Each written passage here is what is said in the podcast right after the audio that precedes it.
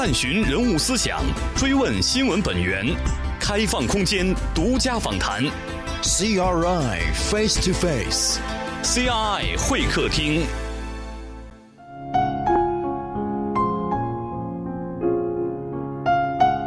他们漂洋过海，为了追求心中美好的梦想；他们背井离乡，为了闯出一片美丽新天地。走过的路有鲜花，也有荆棘；走过的路有彩虹，也有暴雨。追忆童年往事，回首峥嵘岁月，倾听他们的传奇故事。感悟他们的精彩人生。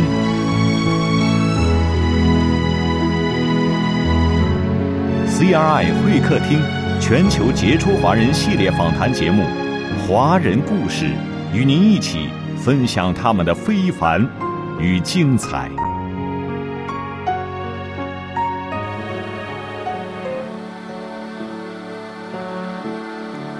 身材魁梧，浓眉大眼。鼻梁高耸，满头银发，就是这样一位有着典型老外长相的先生。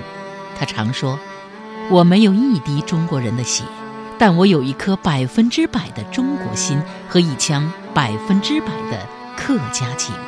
我深深地爱着我的中国。”他叫熊德龙，印尼工商会馆中国委员会执行主席。坐拥享誉全球的熊氏企业王国，身居海外却心系故土，始终怀揣着无比热烈的报恩之心，热衷于祖国和家乡的公益事业。今天，CRI 会客厅主持人郭丹将与您一起倾听这位印尼华人熊德龙先生极富传奇色彩的人生经历，以及他在印尼工商界的。辉煌成就，感受他对中国浓郁的赤子之心。熊会长您好，也叫熊主席吧，应该这么说哈。很高兴再一次见到您啊！这次来到梅州啊，参加第五届世界客商大会，应该是您是历届客商大会，呃，从未缺席，对，从从没缺席。嗯，这次的客商大会跟以往四届的客商大会应该有所不同，是吧？呃，是因为以前呢，毕竟呢，万事起头难嘛，嗯，一开始的时候打下了一些基础，嗯，每一届呃，在事情经验里面呢，就精益求精，越办越好。对，这一次呢。啊，办的最成功。当然成功呢，除了省委省政府、市委市政府做了很多大量的工作以外，更重要的是，因为十九大刚好圆满闭幕以后呢，全球的人、全世界的人，包括华人华侨、港澳台同胞，甚至到主流的一些五大洲，包括欧美、包括东盟的亚太区的一些外国人呢。都感觉到跌破眼镜了，认为中国这一次十九大开得非常的圆满，非常的成功，嗯，也让大家看到了中国有大国的风范。所以，客商大会实际上也是十九大提出的很多主题、很多项目，也在我们客商大会上再一次提出这样的主题啊。尤其是我们的习主席啊，已经在。大会上的那个三万多字里面呢，嗯其中就谈到海外的客商，嗯，海外的华商是吗？吼，所以呢，我觉得这一次的大会呀，应该算是天时地利人和，恰到好处。所以就在这个时候，就在十九大刚刚圆满闭幕的时候，我们就在每周召开第五届的客商大会。所以呢，我想这个是正是恰到好处，规格也最高，是规格也是最高。你看，我们省委书记、嗯，新上任的省委书记、省长都到了，而且。第五届客商大会是世界客商中心首次启用啊，这样一个很规模宏大的这个，刚才我们也参加了这个侨批的捐赠仪式的，还有电影的开机仪式啊，在这个客商中心举行，我们也看到这种规模。可见这个客商大会的影响力是，就像您说的，越来越大了。对，啊，因为讲到客商，我当时就跟呃好多的领导说，嗯，客商客商，除了我们客家的呃企业家，嗯，我们还要把客商的。朋友，嗯，客商的合作伙伴啊，不管他是福建人、广东人，嗯，啊，还有潮州人，甚至到外国人，我们都要请他回来。所以第六届呢，在第五届的基础下，我们的阵容啊，要比第五届搞得更好。嗯，就是所谓客商来到美洲就是客人，嗯，那么就不限制于只有客家人啊。您怎么理解客商文化？和客家精神是什么样的？呃，客家精神呢，我首先讲一下，我去到哪里，走到哪里，我都觉得拿一个比喻讲我来说，嗯，我就是有客家的文化，有客家的传统美德，嗯，从小我的养父养母就灌输了客家人的美德，嗯，中华民族的传统风俗在熏陶我。是什么？勤奋吗？啊。刻苦耐劳，啊，还有呢，我觉得客家人有一个最重要的呢是诚信，嗯，啊，我敬人一车，人敬我一丈，这是我们客家人的一种美德，包括男士、女士也好，那么这是我们客家人的美德，兄弟姐妹之间呢也非常的和睦，也非常的团结。所以呢，讲到客家的传统美德，我觉得这个就是我们未来，这个也是现在中国在提倡的尊老敬贤，嗯，是吗？嗯，还有呢，和睦相处。可是熊主席，大家看到您了解您的人，大家都会知道；但是不了解您的人，看到您完全不认为您是一位中国人，而且您说过，您是一个。怀有非常浓厚的中国情怀的，对，继承了中国传统文化的客家人的儿子，对。可是您却是没有一滴的中国的血统，您能给我们？呃，好，你刚才问的呃，正是点子上了。嗯，血统不是问题，嗯，关键是在思想，传统的思想，嗯，教育教养，对，思想很重要，嗯。你看，我没有一滴中国的血统。您的父亲是荷兰人啊，是。母亲是印尼人，是。印度尼西亚啊，是。嗯。所以呢，当时呢，战乱刚刚结束，所以呢，最后呢就被抛弃在孤儿院。那您知道您的亲生父母？不知道。那怎么知道是荷兰人？因为呃，当时呢，呃，我的叔辈。啊，还有我的一些长辈，嗯，啊，悄悄的告诉我，哦，因为我长相从小就不同，对，与众不同，从小就高鼻子，对啊，完全是西方人的面孔啊，所以呢，从小呢就知道，小时候呢经常会跟同学也好，邻居也好，嗯，啊，会有纠纷打架的时候，嗯，哇，大家就会在背后骂我，说我是。一个没有中国血统的杂种，嗯，什么？听了以后呢，我就很难过。您当时是被父母遗弃了，是吗？是，当然这些呢，我从来不嫌弃。嗯，最起码我的生母九月怀胎，借他的肚出来了。那么就是说，九月怀胎生下来以后，虽然他把我抛弃了，嗯，放在孤儿院，不过呢，毕竟这九个月里面。嗯，他还是让我安全的出生了。是啊，啊，所以这就凭这个恩情，我觉得都永生难报。嗯，当然呢，当时我的父养母呢，太爱我了，太伟大了。嗯，所以我们就从来没有想过要去啊寻根，从来没有想过要找我的生父生母。嗯，啊，因为我觉得他已经。就是我的父母亲。嗯，您的养父养母当时是第一代在印尼出生的，还是第二代了？他是在中国出生，在中国出生啊，然后在二十年代啊才漂洋过海到了南洋。南洋，因为当时美洲啊、美县呐山多田少，嗯，生活环境又不好，是，所以很多人呢就漂洋过海出去了。嗯，我父亲先出去，然后我母亲也出去了。出去以后呢，他呢没有孩子，孩子，嗯，所以呢，在我之前收养了三个姐姐，三个女儿，三个女儿，然后呢又收养了我。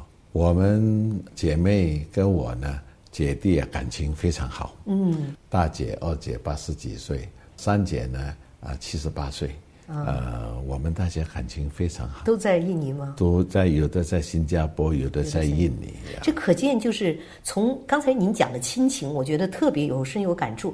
您像您的养父养母，居然把几个收养的孩子收到这个自己的家庭里，让大家这么和谐的，他们让你们这么爱他们啊，互相之间啊这样的一个家庭。因为我的养父养母，他先做了厨艺。我们才做十五啊啊！因为他很爱我们，我们也是大作样嘛，就小学样是吧？我们感情非常好，所以呢，我从小在我的记忆里面就知道我的养父养母非常伟大，非常爱我。还有，我们也老实说，我们的环境啊，家庭环境不好。嗯，当时我的父亲早期在中国是一个校长，嗯，所以呢，他不是做生意的题材，所以呢，生活环境呢非常的清淡，不是很富有。嗯，不过呢，他教育我是非常富有的一个精神富有啊，了不起。所以也就是因为这样，我反而要感谢他们。嗯，还有我的父母亲呢，家庭环境不好。我从小呢就习惯了做家事，还有呢从小就有独立自主的习惯。嗯，我十六岁就出来参加工作了。嗯，读书只读到初中二就出来打工。我十六岁出来打工。嗯，啊，十八岁两年以后呢，我就出来做小老板。哦，打工做什么呢？啊，我就做海绵，海绵，海绵厂，海绵厂。嗯，所以呢，穷小这是熊氏集团的最早的，最最早的就在那边非常小的一个小工厂。嗯，要自己做，要自己的去买卖，都要一手替自己做。嗯，我二十岁呢就已经做的有一定的成就了。那么我当时呢就。二十几岁的时候，我就已经要风来风，要雨来雨了。哦，我有十二个工厂，那个时候都是做海绵，还有什么吗？硬到最硬的钢铁厂，软到最软的海绵厂。哦，我有十二家工厂。嗯，所以呢，然后呢，我二十几岁就已经开始到新加坡了。身材魁梧，浓眉大眼。鼻梁高耸，满头银发，就是这样一位有着典型老外长相的先生。他常说：“我没有一滴中国人的血，但我有一颗百分之百的中国心和一腔百分之百的客家情。我深深地爱着我的中国。”他叫熊德龙，印尼工商会馆中国委员会执行主席。坐拥享誉全球的熊市企业王国，身居海外却心系故土，始终怀揣着无比热烈的报恩之心，热衷于祖国和家乡的公益事业。今天，CRI 会客厅主持人郭丹将与您一起倾听这位印尼华人熊德龙先生极富传奇色彩的人生经历，以及他在印尼工商界的。辉煌成就，感受他对中国浓郁的赤子之心。您觉得这个当时商业的成功，除了社会环境可能给了您一定的啊机会，还有其他的原因吗？呃，我觉得最大的原因就是，我们做任何一个事情啊，在人生过程中，首先要先学会做人，人做对了，那你才做事。你不会做人。绝对做不了事，所以呢，我首先一努力，二呢尊重对方，第三呢难得糊涂，嗯，吃一点小亏才能够办大事，嗯，这是我的养父养母教育我的，不要太过斤斤计较，要有宽容的心，要有宽大的胸怀，嗯，你宽大胸怀的话，那你在做生意过程中曾经会吃亏。吃小亏成了办大事，所以我觉得一个人的成功不是偶然的，你不像去赌场，你去赌场，你去搏一搏，可能今天做成功，明天也会失败。不过你做生意的话，就不是这样子。做生意的话呢，肯定要有一种宗旨，就是说在家靠父母，出外靠朋友。嗯，所以我二十几岁就已经做的要风来风，要雨来雨。最后呢，印尼刚好排华，没有中文学校。嗯，我觉得我的孩子们呢，要有一个好的教育环境。最后呢，我就三十岁不到，我就搬去了香港。哦，这个时候已经有了一定的经济实力。哦，有了。然后把五个孩子都带到香港。五个孩子，包括我的父母亲，都带到香港。客家的父母亲啊，养父养母。养父养母。去了香港以后呢，啊，我们就在那边让孩子们有机会念中文。啊。所以我的孩子呢，会讲英文、印尼文、中文、广东话、客家话都会讲。哇，太厉害了！啊，最后呢，当时呢就考虑到。孩子呢要念中学、高中、念大学怎么办呢？嗯，最后还是考虑到到发达国家、先进国家到美国去，所以这样子呢又浩浩荡荡把全家人呢移民到美国去。那是一九八二年是吧？啊，没有，当时是一九八四年了。八四年了，八四年啊啊，八四年呢就到了美国。嗯，那么我在美国呢，那个时候孩子们就有一个非常好的。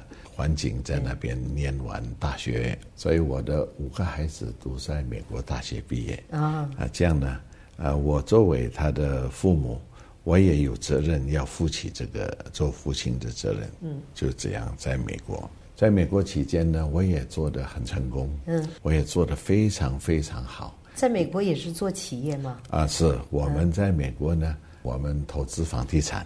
投资金融，我们也开了一个银行在那边。印尼的厂仍然在开着。啊，没有，当时呢，啊，我们就已经啊移民了，移民了，我们就放手了。啊，放手。不过呢，我们当时还留下很多没有价值的地皮。嗯，没有想到。三十年回来以后，那地皮升值了。那是啊，那么又创造一个很好的机会啊契机啊，那么已经涨了五六十倍了。所以这样子呢，又让我为什么会回来印尼，就是要打下这个有这么好的基础。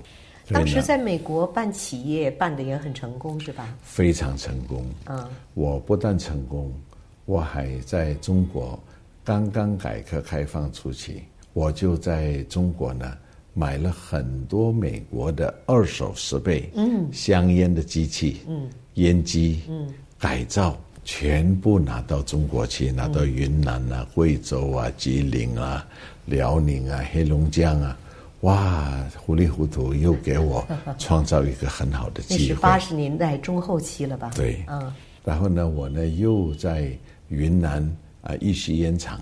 又拿到新加坡去，一起办了一个香烟加工厂。哦，我是第一个把中国的香烟厂拿到国外去办的厂。哦，啊，这样子呢，也让我创造了一个很好的机会。那我在美国，在中国，啊，然后呢，在香港、澳门、东南亚。也做得很不错啊，很不错。您的这个生意和听起来都是顺风顺水，这恐怕除了您说做人还有好的机会、大的契机以外，对，还有您的经营之道吧？应该啊，这样子讲到经营之道呢，啊，我们是切无止境，嗯，我们要精益求精。不过我觉得，嗯，一个人呢，谋事在人，成事在天。我们小平同志也有三起三落的时候。我们也有起起落落的时候，不过我总结一句：在好的时候，不要得意忘形；在困难的时候，也千万不能垂头丧气。嗯，千万不能这样子的话，你一垂头丧气，马上就被人家看穿你有问题。呃，这个好的时候呢，得意忘形、自高自大，也造成人家对你反感。所以，好的时候不要得意忘形，在困难的时候。不要垂头丧气。嗯，所以呢，我也遇到过有一些问题，我细节我就不说了。嗯，不过呢，我也是三起三落。哦，我现在呢回到印尼以后，孩子们因为受到了美国的教育，高等教育，他们有他们的一套，我们那一老一套呢，现在行不通了。嗯，这孩子们呢，用正规的那个西洋文化的来去主持日常的工作。哦，那么因为啊，怎么说呢？创业当然难，守业也不容易。嗯，所以他们有了基础，他们就。不觉得困难了，因为他们都会讲客家话吗？会讲客家话，会讲广东话，会讲普通话。所以一他们可能跟奶奶啊、爷爷啊一直用客家话在对话，是吧？对对。啊，但是您作为我的前辈哈，我也很好奇，您当时为什么从做企业家啊转型创办了《国际日报》啊？OK，这样子，那个也有原因的。嗯。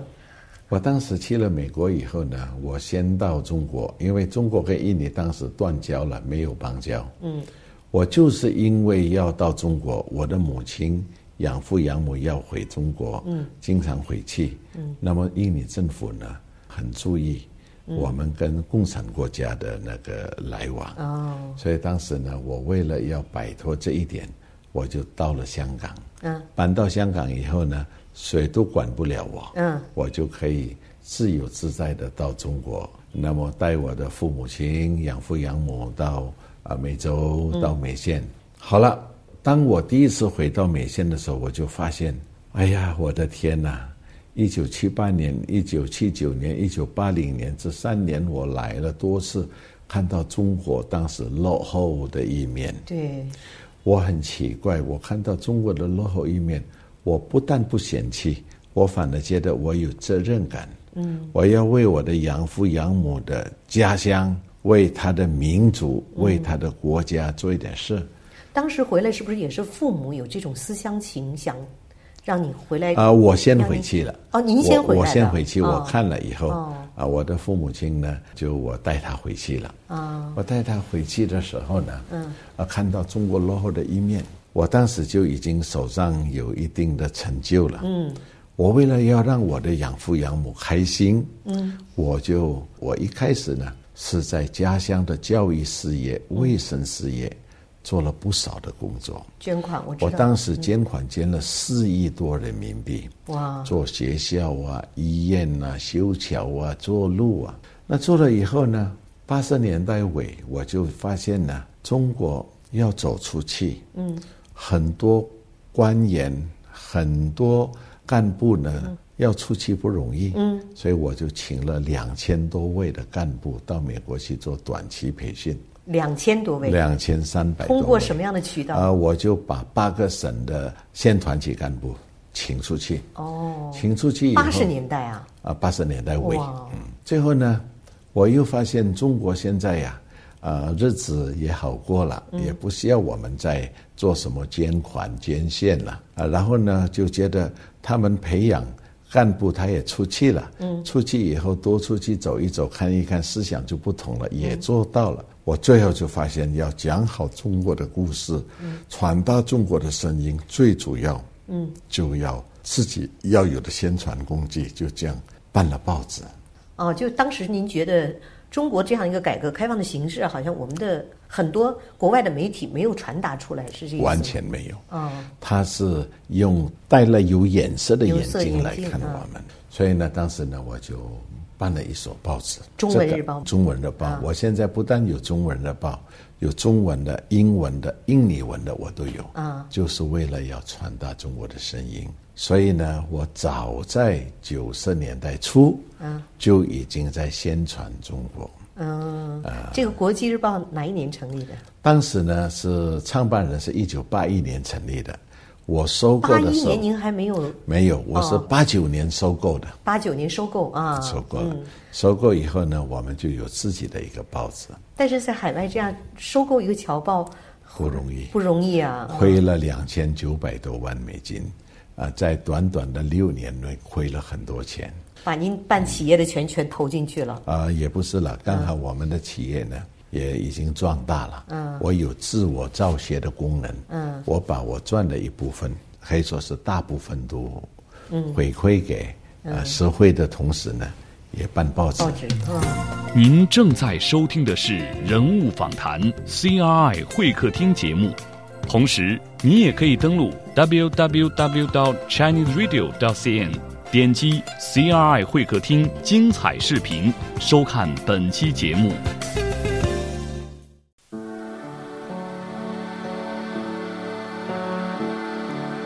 身材魁梧，浓眉大眼，鼻梁高耸，满头银发。就是这样一位有着典型老外长相的先生，他常说：“我没有一滴中国人的血，但我有一颗百分之百的中国心和一腔百分之百的客家情。我深深地爱着我的中国。”他叫熊德龙，印尼工商会馆中国委员会执行主席。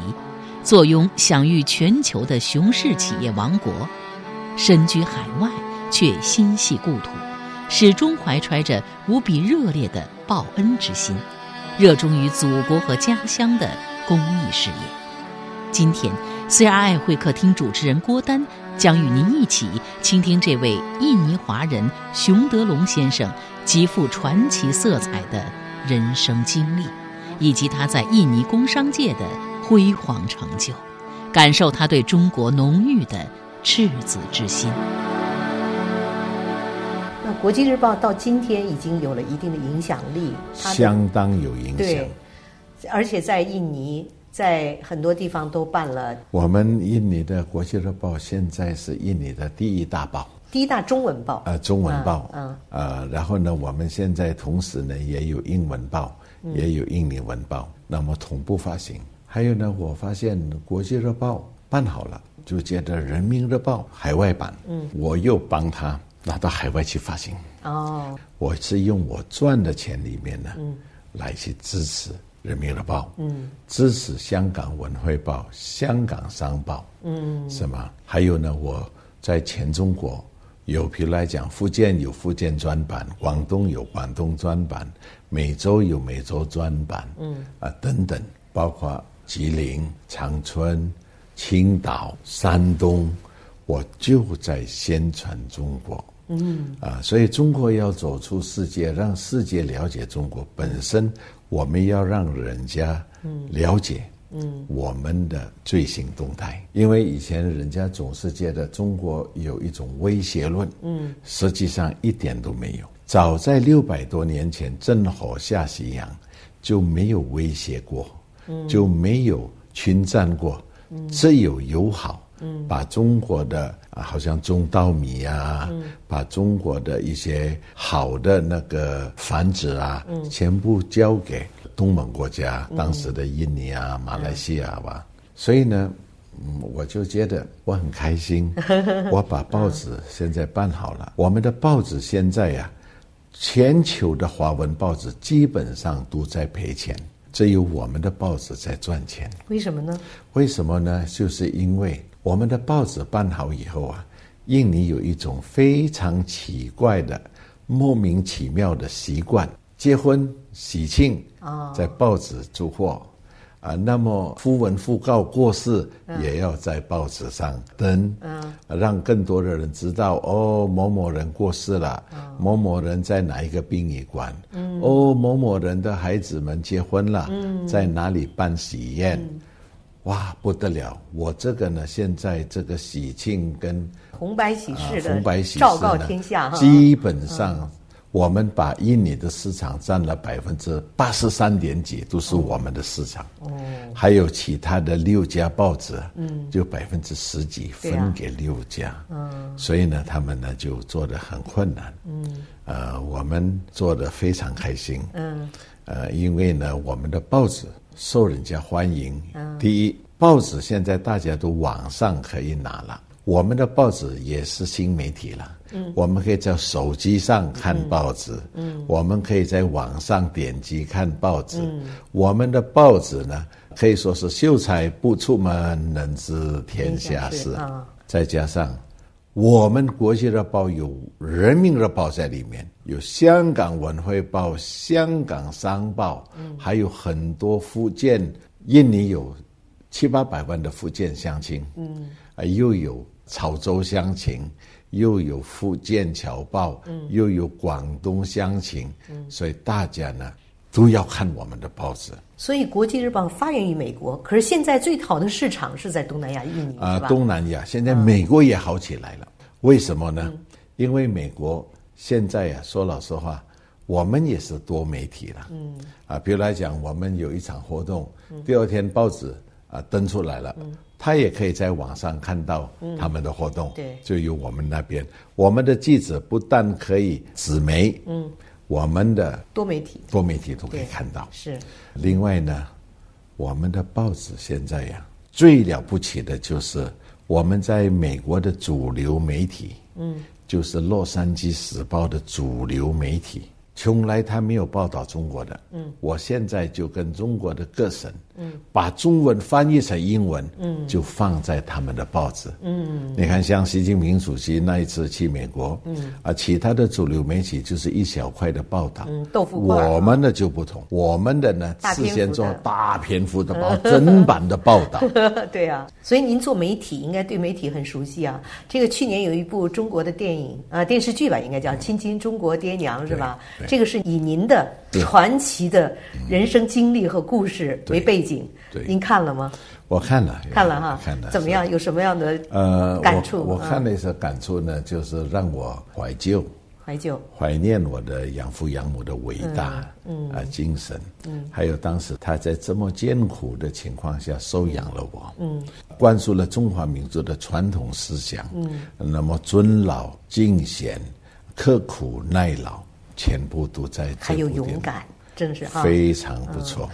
我特别感动的是一点，就是在多个媒体上，我都看到这样的报道，就是啊，您在离开您的养母的时候，曾经跟她对唱的是山歌，离开了她。当时这样，他要过世的呃那一刹那，呃，本来她已经不省人事了，这是哪一年了？呃，当时是八八年，八八年了。已经有十几二十天不省人事。嗯，那么然后呢，要离开的时候呢，我就在他床边，啊，我不要听到哭声，啊，我姐姐大家都在哭。嗯，我说你们不要哭，我要让我的妈妈，我们的妈妈高高兴兴的离开人间。嗯，我就在他床边，唱民谣，唱山歌。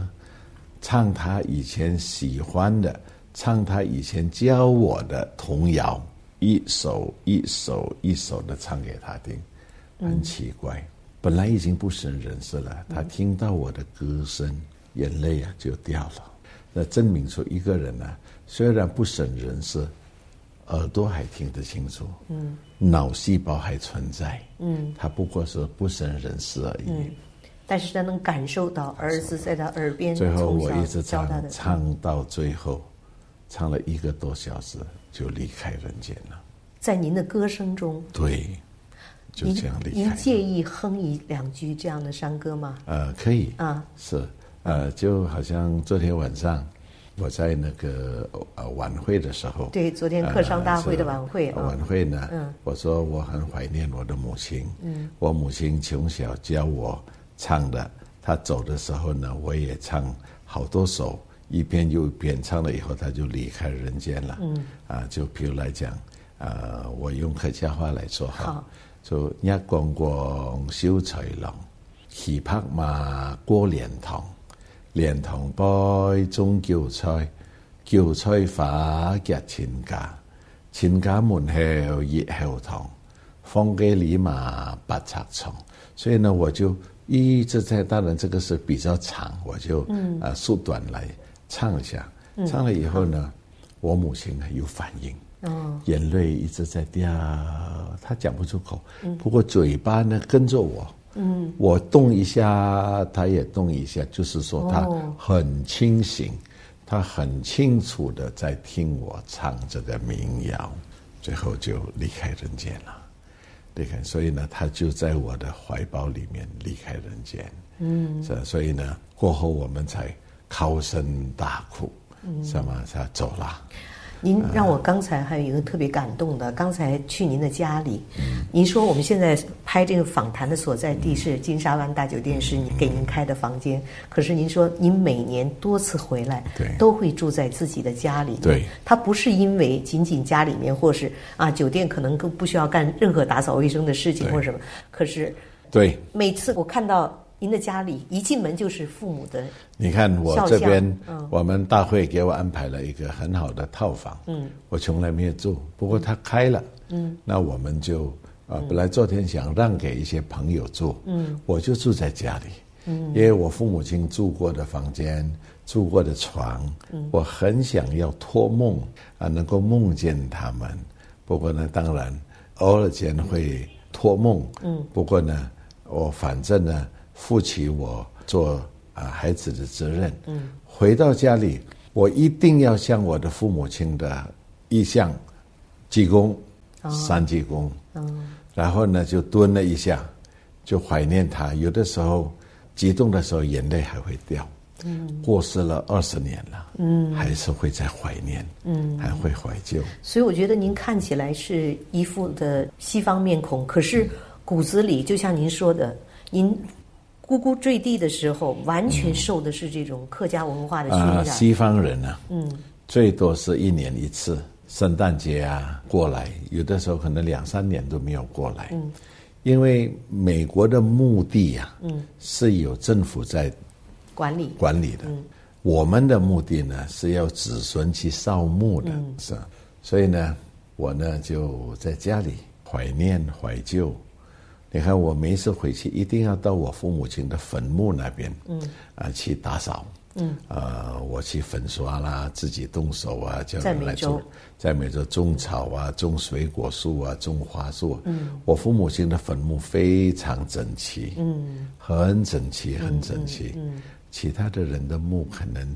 没有我父母亲的墓这么完整，这么漂亮漂亮。嗯，我要让我的子孙回来，感觉到回家的感觉，嗯，不会怕的感觉，嗯，回来呢，啊，到爷爷奶奶的坟墓，嗯，啊，就感觉到很亲切，嗯，是吗？讲到这儿，应该说是还有一些伤感啊。对，是这个。不过呢，我很很高兴的呢，就是好像。我为了当时我母亲还在世的时候做的桥啊，用她的名字“贤母桥”，贤母就是孝敬母亲啊，孝敬啊。我的父亲有一个啊熊如蛋长廊啊，也是用我父亲的名字嗯。呃，然后呢，做的医院也用我母亲的名字，大楼是吗？哈，凤娇楼啊。你看我他住的房子呢，我给他做的八五年做的，叫丹凤楼。啊，就刚才我们去的那个是八五年盖的，八五年盖的。哦，丹是雄鹿蛋，凤是黄凤娇，所以我就用丹凤楼。哦，一个爸爸的名字的音，一个母亲的。对对。我们刚才还在讨论这个丹凤是什么意思，现在知道了，它是完全是一个孝敬的一个起的另外呢，有一个比较突出的就是，当时回来呢。我很担心，美国跟中国呢没有永远的朋友，也没有永远的敌人，所以当时回来怎么办呢？我担心，如果美国跟中国有一天关系不好，断交了，或者有一场战争，嗯，我回不来怎么办？父母亲回美县了嘛？啊，嗯，如果有一天我先离开人间了。我不敢保证我的家人、我的孩子、我的孙子、我的女儿会像我一样这么孝敬老人。嗯，那怎么办呢？嗯，我就八五年不但做了一个房子别墅给他住，我还建了一个工业大楼，我还建了一个商业大楼，每年收租啊，收租收到的钱每年可以有上百万的呃人民币的收入。就给老人家零用，我从来不过问，所以老人家晚年呢过得非常开心。等于他晚年后来就没有在国外了，就搬回家乡了。就在美县，因为他说孩子落叶归根呐，我要回来了。嗯，然后每一次我回来，每个月我回来，因为我当时在云南贵州办厂嘛。哦，就那个烟厂那个设备啊。是，那我就一回来，哎呀，我的母亲。我每一次回来，他就很开心，跟他呃闲聊啊，吃顿饭。明天一早我又走了。嗯，来的时候他高高兴兴，我走的时候他肯定会很难过。嗯，啊，他老人家现在不知道还什么时候能够见到。嗯，所以我每个月都回来看。哦，所以当时老人家晚年生活过得非常愉快。哦，手上有钱，嗯，又有收入，嗯，什么，嗯，就像打麻将一样，自谋不求人，自谋不求人，不求人，是过得很愉快，嗯，所以我也算对得起我的养父养母，嗯，妈妈先过世，后来就父亲也过世了，嗯，过世呢，葬在梅县，墓呢葬在一起，一个墓碑，嗯，两位老人都葬在一起，嗯，所以呢，我觉得。我已经负起了做孩子的责任，嗯，我也负起了做丈夫的责任，我也负起了做父亲的责任，嗯，所以现在我有一定的事业基础，已经交班给他们了。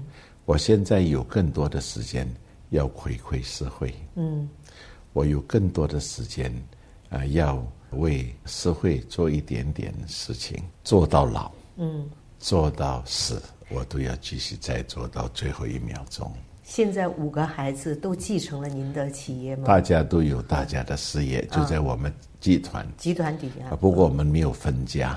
哦。大家做的呢，有的好一点的，有的差一点的，每年都是一起开一个家庭会议，把好的、不好的都挤在一起。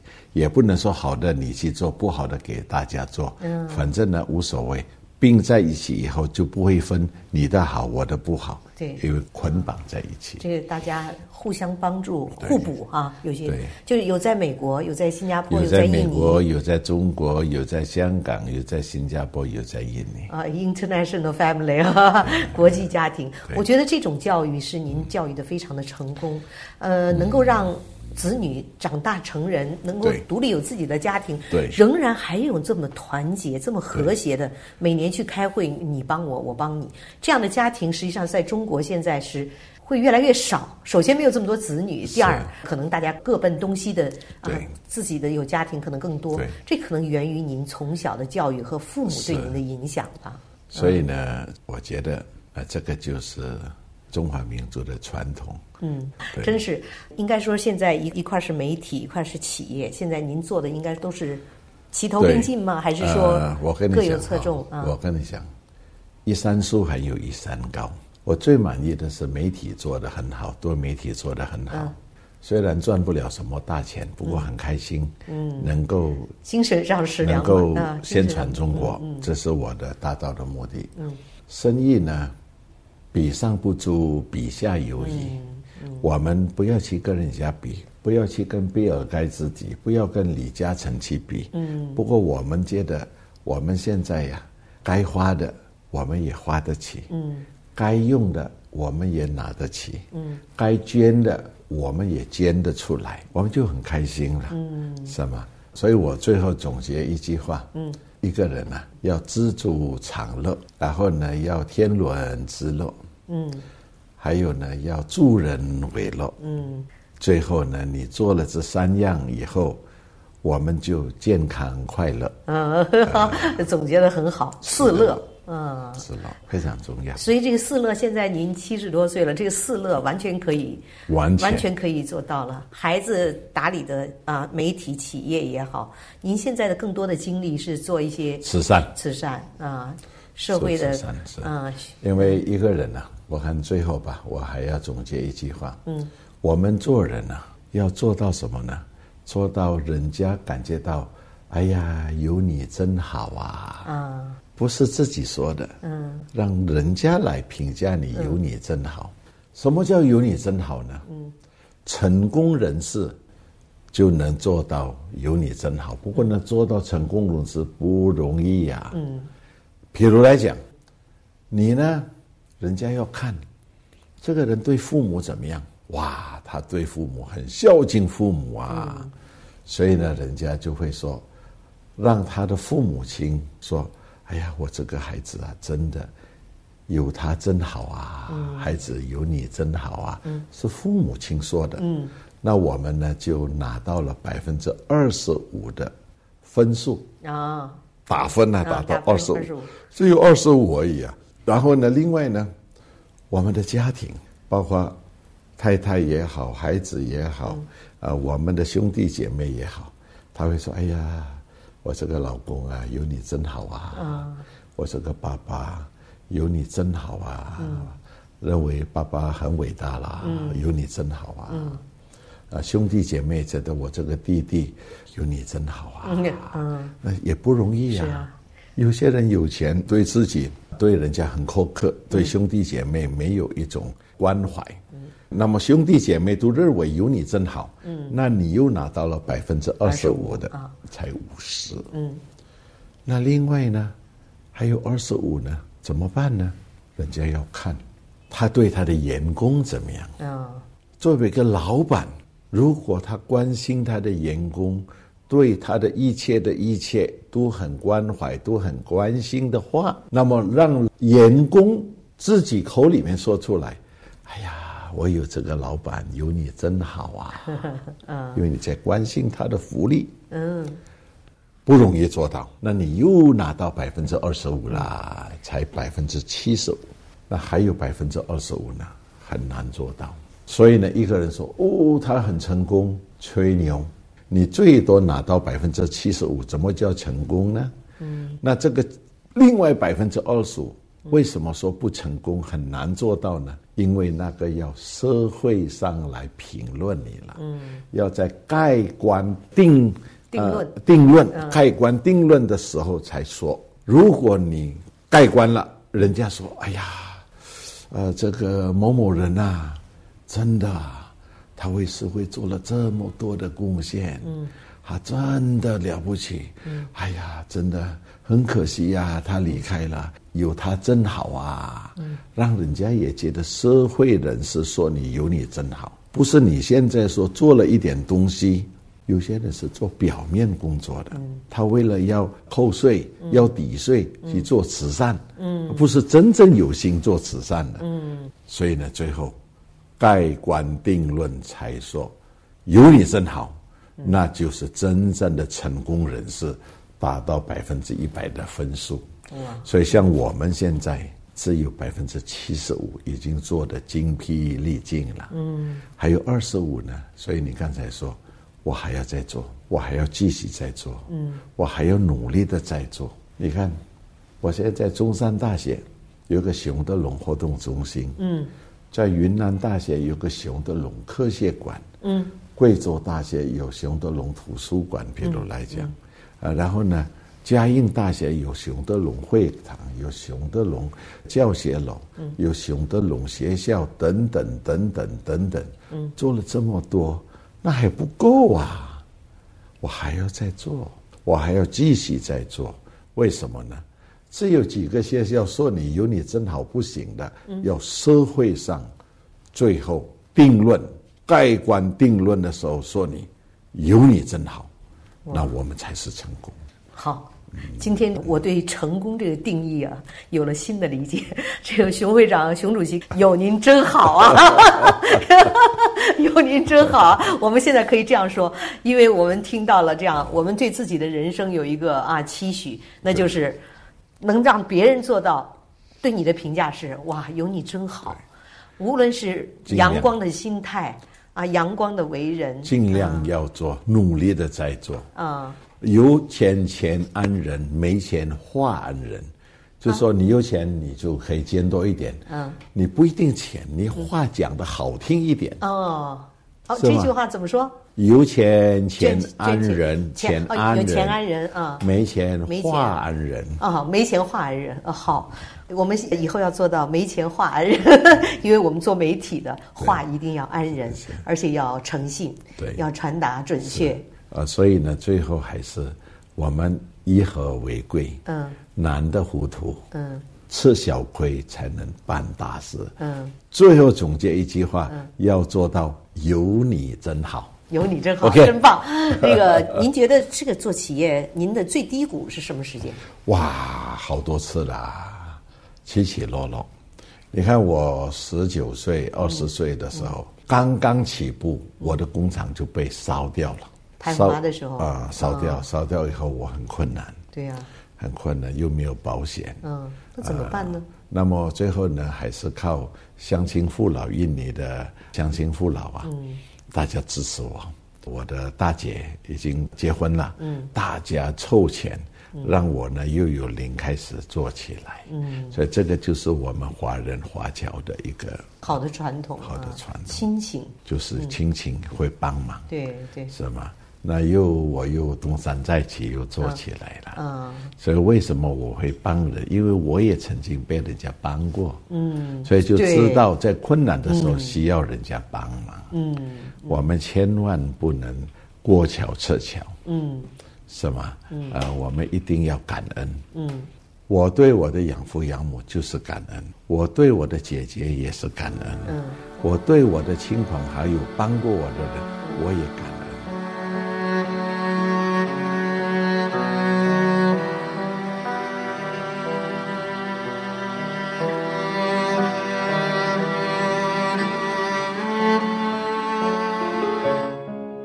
您正在收听的是人物访谈节目《CRI 会客厅》，我们的 email 地址是 china at cri dot com dot cn，同时你也可以拨打录音留言电话八六幺零六八八九二零三六，期待您的留言。